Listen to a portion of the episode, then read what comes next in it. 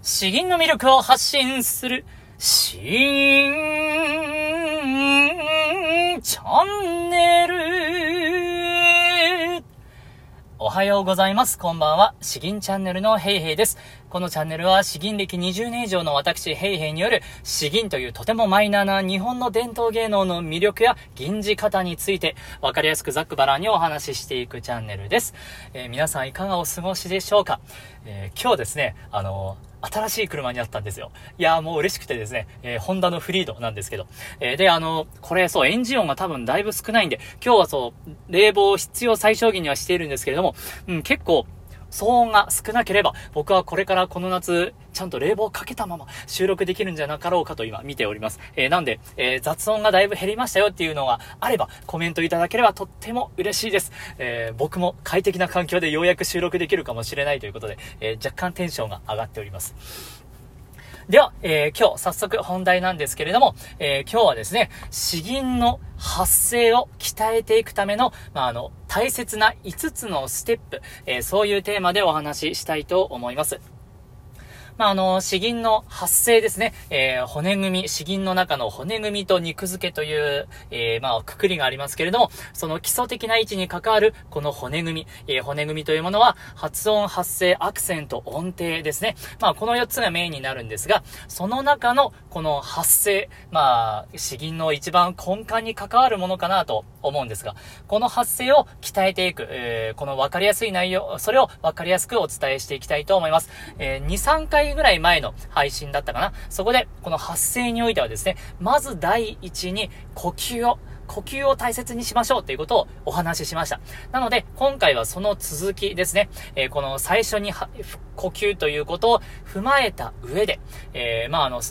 ちゃんと詩吟らしい発声を鍛えていくためには、あどういう順番で意識していったら、まあ、良くなるのかということ。まあ、本当に基礎的な内容だけれども、いや、これをちゃんと、えー、体系的に話している先生は僕はほとんど聞いたことがないのでですね、えー、きっと役に立つ内容だと思います。大体の先生はですね、えー、声が出てないとか、お腹で支えろとか、お腹をもっと使えとかですね、えー、大体そんな言葉になると思うんですが、今回はまあ、できるだけわかりやすく5つのステップでお話ししていくので、えー、初心者の方から経験者の方まで最後までお聞きください。えー、では、早速、えー、順番に行きたいと思います。え、まず一つ目はですね、一つ目は呼吸、しっかりと息を吸うということです。これはあの、えー、前回か前々回ぐらいにお話しした内容なので、そちらを詳細、えー、聞いていただければ良いんですけれども、まあ、ざっくり言うとですね、えー 声のエネルギーの元になるのは、呼吸です。どんなに、えー、いい声を出す人がいても、呼吸がなければ、もう意味がないんですね。えー、なので、たっぷりと間を設けて呼吸をする。まあ、あの、さらに詳細はその時の内容を聞いてみてください。なので、一つ目は、まず呼吸をしっかりと吸うように意識するということ。そして、二つ目のステップなんですけれども、二つ目はですね、えー、大きな声を出すということですね。えー、もう細かいことはいいんです。たっぷり吸ったら、それを使って、その呼吸を使って、まずはあなたなりの大きな大きな声を出しましょう。まあ、あの、常に100%出しましょうって言うと、それはちょっと喉に負担がかかるかと思うんですけれども、うーん、そうですね。70%から80%ぐらいは、うん、えー、全力の80%ぐらいを、吟じるときに出してほしいなと思います。えー、まあ100%あると、ギャーンと、叫ぶ感じになってしまうので、それもちょっと良くないのかなと。なので、えー、本当に、80%ぐらいで大きな声を出すということ。えー、これが2つ目になります。で、その次、3つ目ですね。大きな声を、えー、出せるようになったら、あまあ、あの、出せる人はすぐ出せて次のこのステップに行っていいと思うんですけども、その次はですね、遠くの人に届けるように意識をするということです。大きな声を出します。これはですね、えー、あくまで自分がメガホンを持っているようなもんですね。わーっと、わーっとひたすら、えー、もう周りに響くように、ギャンギャン響くように声を出しているようなもんですね。えー、その次は、この遠くに届けるというのは、ただただ自分の声から発散しているのではなくて、ちゃんと声にですね、えー、思考性を持たせる、声に方向性を持たせるという、え、ことになります。今までただ垂れ流していたやつをですね、もっと一本の力強い細い線ですね、矢印のある細い線で、えー、声を出す意識を持つということです。えー、そのために遠くに、例えば5メートル、10メートル先に人がいると想定して、そこに向けて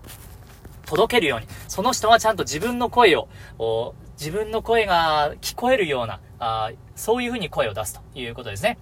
こんにちは、こんにちはってやっても、えー、これは僕の場合多分2メートルぐらいしか届かないです。そうではなくて10メートル先であれば、こんにちはこんにちはっていう、こういう出し方になります。で、50メートル先にいると思ったらですね、こんにちはこんにちはっていう、こういう、だいたい、えー、こんな声質になるわけなんですけれども、まあ、こういう風にですね、ちゃんとどこに届けるのか、あ狙いを定めてですね、遠くに届けるようにする、遠くに届ける意識を持つ、えー、これが3つ目のステップになります。そして4つ目ですね。だんだんと難しくなっていきますよ。えー、4つ目はですね、血を這うような声をイメージするということです。血を這うような声。えー、例えばこの3つ目のステップというのはですね、えー、例えて言うなら、うんと、まあ、あの、声をボールだと例えると、まあ、必死にですね、まあ、ストレートに近いような、むしろ若干山なりな感じの、えー、声になるのかなと。えー、山なりなボールを投げて遠くに、とにかく届けるように頑張って投げるんですけれども、えー、まあ、仮にあなたがプロ野球選手だとして、えー、ボールをシュンと投げるとですね、えー、なんか、ふわっと浮き上がっちゃうんですよね。えー、こういう、浮き上がるようなボール、あ、これちょっと分かりづらい例えですね。えー、声が、うんと、だんだんといい声を出そうとすると、えー、鼻にかけたりとかですね、響きを持たせたりとか、つまり、えー、口よりも、口よりもちょっと上のところに響かせて声を出そうという風に、えー、される方がいると思います。まあ、あの、カラオケとか普通の歌であれば、これは決して間違いではないんですけれども、詩吟においては間違いだと思います。僕はそう思っています。そうではなくてですね、えー、口の上に響かせるのではなくて、地を這うような声。つまり、口よりも下へ、口の口よりも下へ下へ、えー、意識を持たせて、えー、例えば口を大きく開けた時に上半分ではなくて口の下半分、もしくはさらに下、えー、首元とか、え胸元とか、溝落ちとか、お腹とかですね、そこから声が出ているようなイメージを持つんですね。えそこから声を出して、かつ声がふわっと浮き上がらないように、え下へ下へ地面スレスレを、スレスレをですね、ブワーッと、這うような、そういう声を出すんです。つまり、違いを話してみるとですね、あー、あー、あーという、えー、こういう声ではなくて、おー、おー、おーと、えー、こういう感じになります。これ違いわかりますかね？えー、上に上がりたいような、あ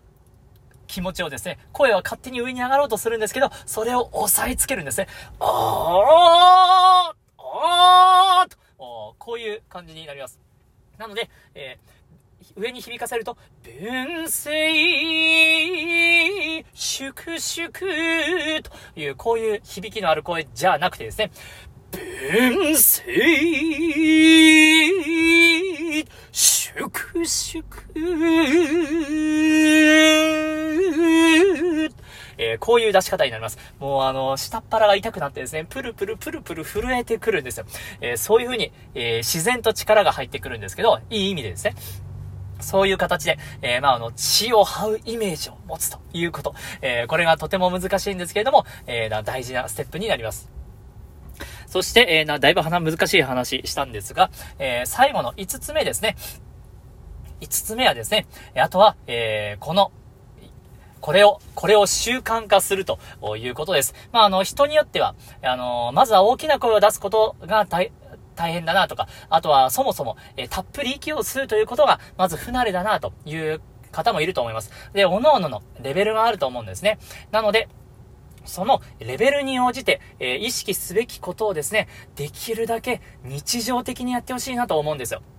えー、本当に、詩吟の時だけ頑張りますってっていうのはなかなか、あ身につきにくいんですね。特に、特に呼吸ですね。呼吸は本当に、えー、日常においてできることですから、えー、本当にただ歩いている時に、ちょっとたっぷり吸ってみようとか、たっぷりお腹の方まで入るように意識してみようとか、吸ったら溜めるようにしてみようとかですね。えー、で、吐く時にお腹をちゃんと凹んでいるかなとか、そういうことを日常的に意識する、えー、のが大事です。あとはまあ、毎日とか、えー、2日に1回吟じている方であればですね、えー、この発声というものは本当に、あの、身につくまで時間がかかるんですよ。大きな声を出すのが苦手であれば、よし、今日も大きな声を出すぞということを意識すること。えー、もしくは、声に指向性を持つのがまだ苦手な人は、よし、今日はちゃんと、え、5メートルの方に目標物を立てて、えそこで出すぞとかですね、えそういう風にやると。で、血を這うっていうのも、本当にこれ習慣化しないとですね、え僕未だに多分、あ、ちょっとすいません。録音機落としちゃいました。雑音すいませんが、あの、本当に習慣化しないとなかなかに身につかないんですね。えー、だから僕も血を這う声は、うん、未だに、うん、まだまだ、えー、油断するとダメになるんですけれども、えー、本当に各々のステップにあった内容ですね、えできるだけ、え習慣化するということ、日常に落とし込むということ、えこれが本当に、え発声を鍛える上で、え最後の、まあ、ステップになるのかなと思います。ということで、え今日は本当にあの、発声に特化して、えお話ししてみました。きっとこれはあのー、詩吟をやっている方、やろうと思っている方、あどなたにおいても、とてもとても大切なことだと思います。僕も銀歴25年ですけど、未だに多分これは意識すべきことなんだなと話しながら思っています。えー、なので、えー、ぜひぜひ参考にしてみてください。いい声が出るようになったらですね、あの、気持ちいいですよ。あと表現の幅も広がります。楽しいです。えー、では頑張っていきましょう。えー、ではでは、えー、後半ですね、一つ吟じていきたいと思います。では、えー、今日吟じるのはですね、え菊池三慶作、診療書を読むですね。もうあの、真夏が暑すぎるんで、えもう秋の涼しい感じを僕はもう、いいか、いいなと、早くこんな季節になってほしいなと願ってこれを選びました。ではまず詩文を読んでいきます。秋は動く後藤。は、おつるのはじめ、診療、はやすでに皇居に至る。半年の斜月、水よりも清く、楽意、水中、夜、書を読む。えー、では、どういった内容かですね。えー、霧の葉が散り始めるとともに、えー、初秋っていうのかな、えー、秋の初めの気配が立ち、立ってきて、えー、郊外の原野はすでに診療の項となった。えー、半分、半分ほど巻き上げられたすだれの間から差し込む月の光は、水よりも清く澄んでいる。お、ちょっと車の音出ちゃいました。清く澄んでいる。まさに灯火、親しむの項である。靴は虫の鳴く声を聞きながら、灯火の下で読書をする。誠に良い時節である。ですね。えー、まあ本当に、うん、今僕も子育てで本当に忙しく忙しく過ごしているわけなんですけれども、えー、こういうふうに季節を、涼しい心地よい季節を感じながら、えー、読書をするこのゆっくりとした時間の流れですね、えー早くこんな季節になりたいな、こんな時間になってほしいな、えー、ただまあ、うん、えー、自分の心持ちとしてもですね、えー、そんな風にありたいなと、え思っております。では、えこちら、ちょっと吟じていきたいと思います。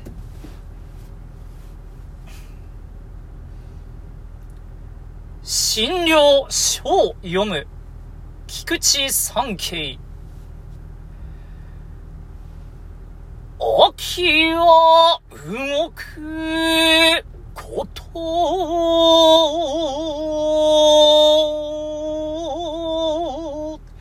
はおつれの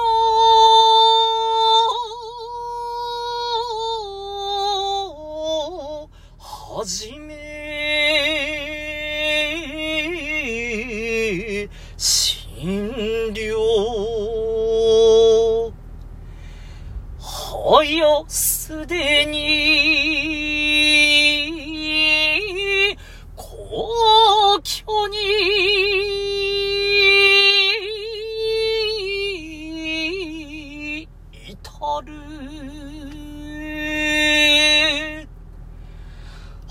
本殿